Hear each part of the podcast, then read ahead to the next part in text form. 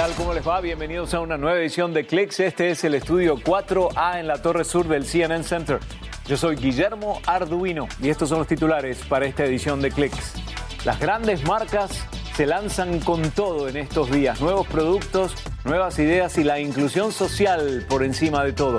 Además, Amazon decide hacer el proceso inverso a esta fase de la transformación digital y abre varias tiendas físicas con perfil virtual. Y también los exoesqueletos para uso en terreno hostil. Ahora la pregunta es si ellos interfieren en el proceso cognitivo de quien los carga o no. Effect cue Guillermo on his walk. Ready cam one and three, two, action cam one and mix cue ready A in the net. Saludamos a Greg LaCroix en la dirección, gracias. Quiero dedicar el principio de este programa a tres marcas líderes en el mercado digital. Google lanzó recientemente Voice Access, una nueva aplicación para controlar dispositivos con sistema operativo Android que en vez de las manos utiliza la voz. Por el momento está disponible para angloparlantes nada más, quienes pueden usar la voz para navegar, escribir, abrir archivos y otras funciones adicionales. Pero el aspecto inclusivo es lo que se destaca con el uso de esta aplicación. Google tuvo en cuenta a personas con capacidades diferentes, por ejemplo, cuadraplégicos, personas que no pueden utilizar sus extremidades, pero también Voice Access que se descarga gratuitamente en Google Play, es de utilidad para gente que padece del mar de Parkinson, artritis, esclerosis múltiple, etcétera, ya que para operarla, una vez más, en lugar de las manos, se usa la voz. Google también combina tres grandes funciones en un aparato y en una línea de productos. Su teléfono Pixel de alta gama ahora tiene nueva cámara, un sistema operativo Chrome de tableta y Google Assistant. En esencia, es la nueva línea de productos de Google llamada Made for Google. En lugar de tres dispositivos, está todo integrado en uno y el asistente virtual de Google siempre atento con su micrófono y su cámara encendidos permanentemente. Mm. Google hizo varios anuncios sobre varios gadgets y su sistema llamado Home Hub, un asistente virtual con pantalla tipo tableta.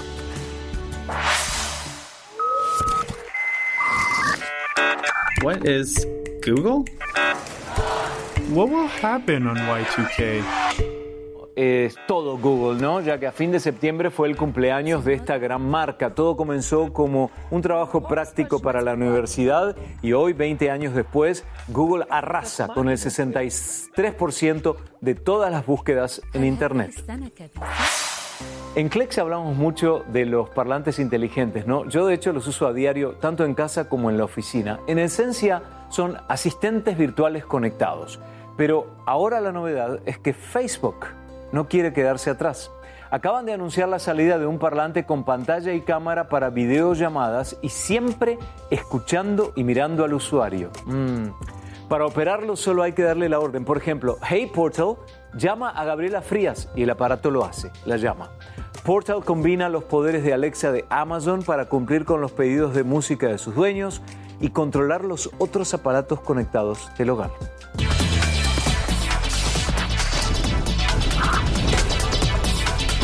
Hace meses que no hablamos de emojis, ¿no? Bueno, ahora Apple finalmente incorpora una llama, un mapache, un bagel, un frisbee y un mosquito. Apple informó que es probable que incorpore 70 emojis para iPhone y iPad y aquellos que tengan la actualización 12.1 de su sistema operativo los podrán ver. Y Apple dijo que quiere que los emojis representen más y mejor a las personas con capacidades diferentes. Por ello, en una propuesta al Unicode Consortium, que es la organización sin fines de lucro encargada de los emojis, Apple sugiere la incorporación de una persona con un audífono, otra en una silla de ruedas, un brazo ortopédico, un perro asistente y una persona con un bastón. Regresamos con un proyecto que no afecta a un hábito del ser humano, pero protege mucho más al medio ambiente. Ya hay empresas que han adoptado medidas.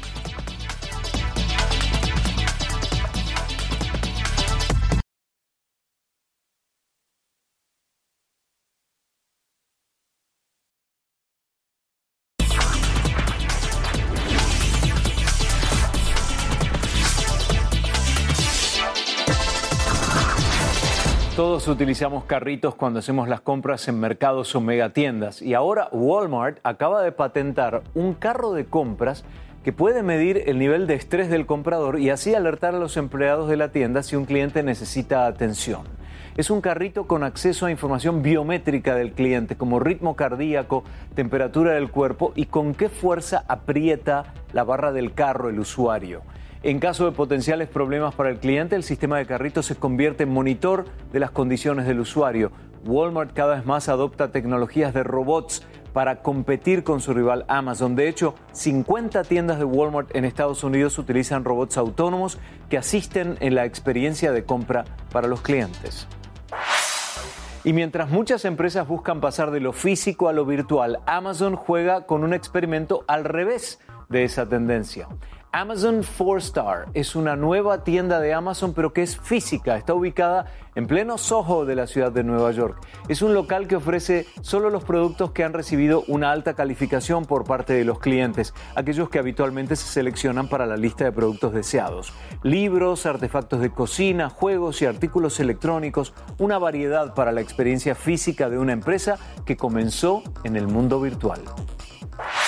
Y la otra disciplina de experimentación para Amazon son los locales de comida. Amazon Go abre ahora dos nuevas tiendas sin cajeros en Chicago. Y el objetivo es lograr 3.000 establecimientos a nivel nacional para el 2021. El sistema de uso es así, hay que escanear una app en el teléfono al entrar al negocio, a medida que uno elige los productos hay cámaras y sensores que lo perciben y agregan lo adquirido al canasto virtual de la cuenta del usuario. Y a pesar de que algunos dicen que es la forma de ahorrar el sueldo de empleados de carne y hueso, los clientes le dan una buena clasificación a la experiencia de Grab and Go. Ese es el nombre.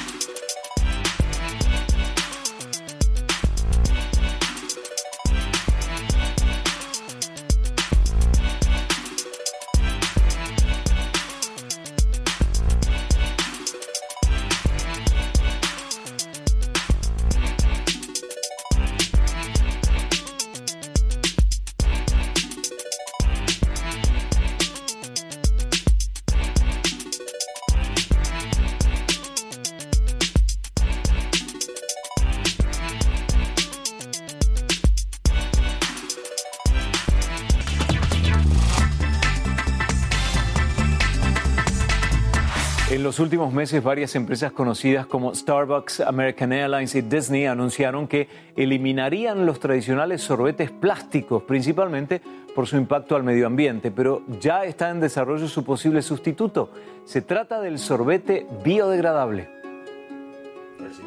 Los estudios demuestran que a diario se usan millones de pajillas de plástico que terminan en basurales o vías de agua. Desde hace 11 años, Danimer Scientific en Bainbridge ha querido ser parte de la solución. Varios científicos han estado desarrollando materiales biodegradables a partir del plástico o polímetros receptivos con los cuales fabricar pajillas o absorbentes. Oyes mucho sobre el tema en las noticias. Pensamos que si teníamos la resina podíamos fabricarlas y lo hicimos. Es una resina de aceite de canola, certificada como marítimamente biodegradable. Crosscree dice que la pajilla se puede enterrar en el jardín y en dos o tres meses desaparece, pues es una fuente natural de alimento para las bacterias en la tierra. El proceso ha sido emocionante. Logramos nuevos hitos constantemente y estamos acelerando el trabajo para poderlas vender comercialmente. Crosscree no ha revelado a qué compañías vendería su material, pero dice que actualmente las están fabricando en una de sus plantas piloto y van a expandir sus operaciones a Kentucky, donde han comprado una instalación de fermentación que pueden convertir para fabricar su polímero. Podremos vender este producto comercialmente para el cuarto trimestre del próximo año. Aunque pasará mucho tiempo antes de reemplazar todas las pajillas de plástico en circulación, Crosscree tiene esperanzas de un mejor futuro. Hagamos una pausa para ponernos al tanto de las noticias más importantes a esta hora.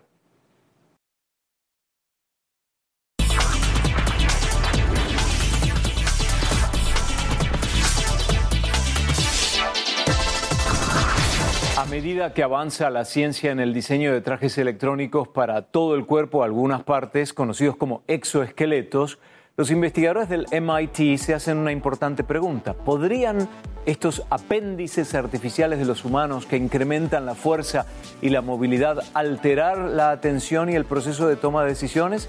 Pensemos, por ejemplo, en el uso de estos aparatos en la guerra que le dan a un soldado más movilidad y le alivian la carga pesada del equipamiento, pero las pruebas realizadas demuestran que sí, algunos tuvieron una reacción más lenta que los que no usaban este tipo de equipamiento. Ahora los ingenieros deberán trabajar para diseñar un exoesqueleto que no distraiga el aspecto cognitivo del usuario.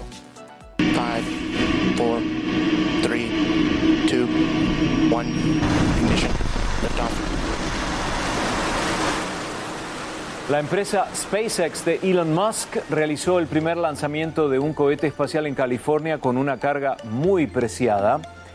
El cohete Falcon 9 transportó el satélite argentino SAOCOM 1A para colocarlo en órbita.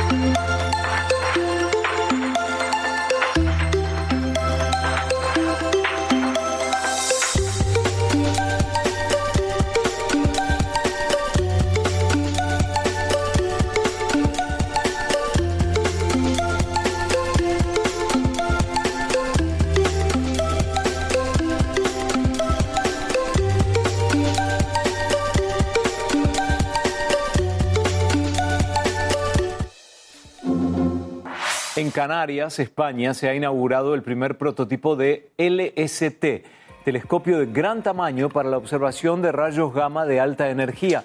Y así se entra en una dimensión del universo profundo. Este LST español es parte de una red de telescopios y tiene una sensibilidad entre 5 y 10 veces superior a la de los telescopios actuales. El Observatorio Astronómico del Vaticano está ubicado en el Palacio Apostólico de Castel Gandolfo. Es un instituto de investigación científica que según el portal web de la Santa Sede está considerado como uno de los más antiguos del mundo. Bueno, este lugar va a estar abierto al público en las noches durante el próximo verano. Ver las estrellas a través de los telescopios de los papas será posible cuando abra al público en las noches del próximo verano la Espécula Vaticana, el observatorio astronómico de la Santa Sede, situado en el Palacio Apostólico del Castel Gandolfo. Según el subdirector de la espécula, el jesuita Paul Müller, el observatorio es un símbolo del cambio radical que hizo la Iglesia en su relación con la ciencia y las acusaciones de oscurantismo. Ahora, este antiguo observatorio quiere acercarse al gran público y dar visibilidad tanto a su historia como a sus cuatro telescopios, que, a pesar de que se mueven manualmente y con poleas, funcionan aún a la perfección. La cúpula de madera se abrirá, empezará a rotar y se podrán observar las estrellas con uno de los telescopios más antiguos y protagonista de la que fue la mayor aventura espacial del Vaticano. Se trata de uno de los telescopios que fueron instalados en varios observatorios del mundo en 1887 para realizar el que sería uno de los más importantes proyectos mundiales de catalogación astrográfica, el mapa del cielo. El cosmólogo Gabriele Gionti, jesuita como todos los que trabajan en la espécula, explica que se está trabajando para hacer que las visitas nocturnas sean algo más modernas y a la mano, asegura mientras muestra un joystick de PlayStation. La espécula se fundó en 1578 cuando el Papa Gregorio XIII hizo erigir en el Vaticano la Torre de los Vientos y encargó a los jesuitas astrónomos y matemáticos del Colegio Romano que preparasen la reforma del calendario promulgada después en 1582.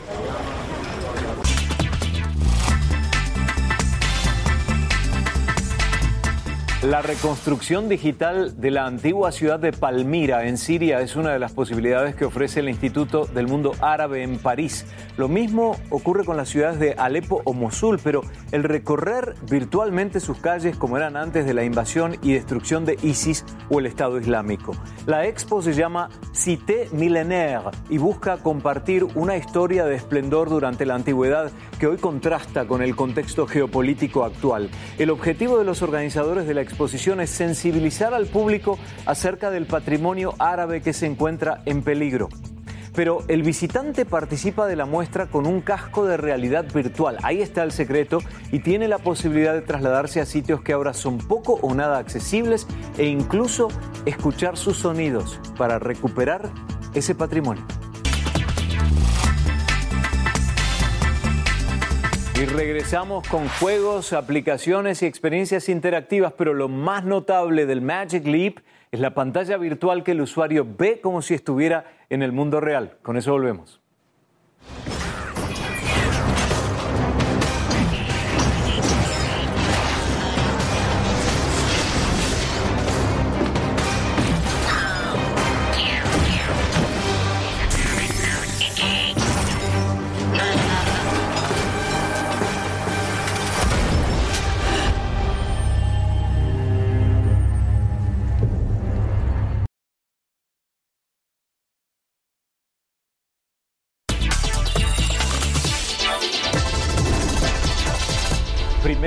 Presentó en el Salón del Automóvil en Ginebra, Suiza, y ahora se muestra al público en Zagreb, la capital de Croacia. El C2, un superdeportivo auto eléctrico de Rimac Automobili.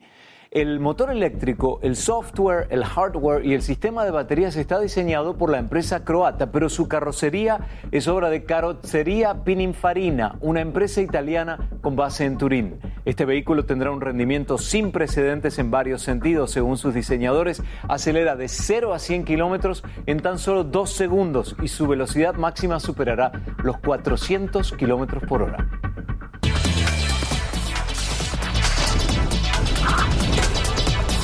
¿Recuerdan la serie de dibujos animados de Jetsons o los supersónicos que utilizaban una nave espacial como medio de transporte? Bueno, resulta que en Filipinas un inventor creó un dron de pasajeros que según él podría ser una opción para viajes de corta o mediana distancia. Es un título ambicioso, el concepto milenio. Este inventor filipino ha usado tecnología multicóptero como la usada normalmente en drones pequeños para crear lo que él llama su autodeportivo volador. Basically, you have 16 motors. Tenemos 16 motores con 16 computadores, de modo que si falla un motor, todavía es posible volar. Con dos todavía es posible aterrizar, algo nunca visto. De esa manera podemos hacer que volar sea seguro para todos. El auto volador puede alcanzar una altura de 6 metros y velocidades de 60 kilómetros. La energía proviene de seis baterías de iones de litio. This will be a very good option. Va a ser una opción muy buena para viajes cortos o medianos. Transportation. Uh, we're talking about Si tenemos que manejar una hora generalmente para llegar a algún lado con esta tecnología, podríamos llegar en 5 minutos. Ahora bien, este primer vuelo duró apenas 10 minutos, de modo que pasará un tiempo antes de que todos volemos con nuestro dron personal. Hasta ahora ha sido difícil conseguir financiamiento para el proyecto, pero ahora una empresa australiana se ha mostrado interesada y tiene planes de comercializar una versión mejorada. Eso significa competir con algunas de las mejores mentes de Silicon Valley. We're talking about Google, Uber, Hablamos de Google, Facebook, Uber, todas las empresas más exitosas. Lo que él ha logrado por su cuenta con el presupuesto reducido que tenía ya es bastante. Con un presupuesto mayor, como el de las empresas mencionadas, lograremos nuestro objetivo rápidamente.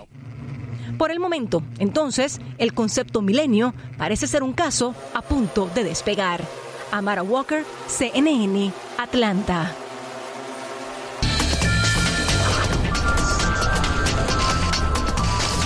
Magic Leap es una de las empresas emergentes más famosas en la industria tecnológica. Ha presentado un aparato de realidad mixta ante los expectantes desarrolladores y ahora quieren convencer a esos mismos desarrolladores a que inviertan en su plataforma. La idea es crear juegos, aplicaciones y experiencias interactivas para que el Magic Leap pueda finalmente entregar al consumidor ese gadget o visor y poder comercializarlo masivamente. Son esencialmente lentes conectadas a través de un cable a una computadora que genera imágenes en 3D lo suficientemente reales para que uno crea que están en el mundo verdadero. Todo se proyecta en una pantalla que se ve a través de las gafas, pero que no existe en forma real. Recuerden ese nombre, The Magic Leap. Y esta es una estrella virtual de la música pop y se ve claramente que se parece a las divas de la música de hoy en día, ¿eh? rubias, delgadas, atractivas, pero hay una diferencia muy importante entre Maya Codes y este holograma y tiene que ver con el hecho de que es la única que se mueve, canta y habla con la gente en tiempo real. Ahí está la diferencia. Diseñada en Montreal, Canadá, hasta el momento Codes hizo 30 presentaciones. El secreto detrás de su actuación es que una bailarina provee a los programadores con movimientos y un ejército de diseñadores, ilustradores y expertos en software lo traducen en gestos digitales. Codes canta, baila, responde preguntas de la audiencia y cuenta lo que ve a su alrededor. Un holograma, pero cada vez más parecido a la realidad. Se nos acabó el tiempo por esta edición de hoy. Estamos en facebook.com barra clickcnn. Yo soy Guillermo Arduino y él es Kevin Courtney con la cámara estable que nos acompañó en esta edición de Clicks. Hasta la próxima. Gracias.